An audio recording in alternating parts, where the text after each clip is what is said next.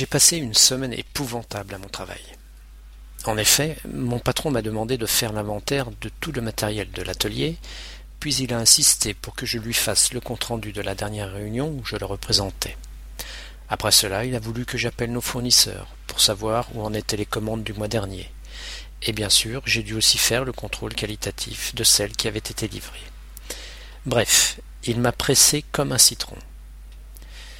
Presser quelqu'un comme un citron signifie l'exploiter complètement. Les agrumes, tels les citrons ou les oranges, sont souvent utilisés pour en extraire le jus en les pressant fortement.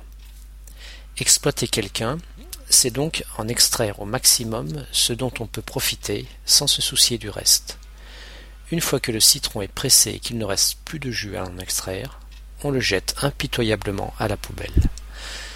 J'espère que ce n'est pas le sort que me réservera mon patron une fois qu'il m'aura pressé comme un citron.